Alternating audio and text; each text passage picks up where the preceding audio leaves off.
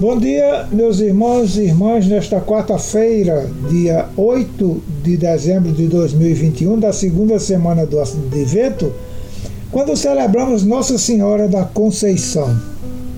Santo Afonso nos relata que a salvação ou a condenação de todos os homens não aumenta nem diminui de nada a felicidade do Filho de Deus, que é a bem-aventurança mesma.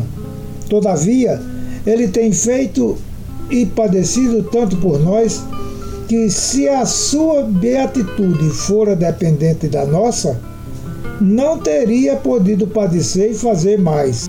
São Paulo nos diz: em Cristo ele nos escolheu antes da fundação do mundo para que sejamos santos e irrepreensíveis sob o seu olhar no amor.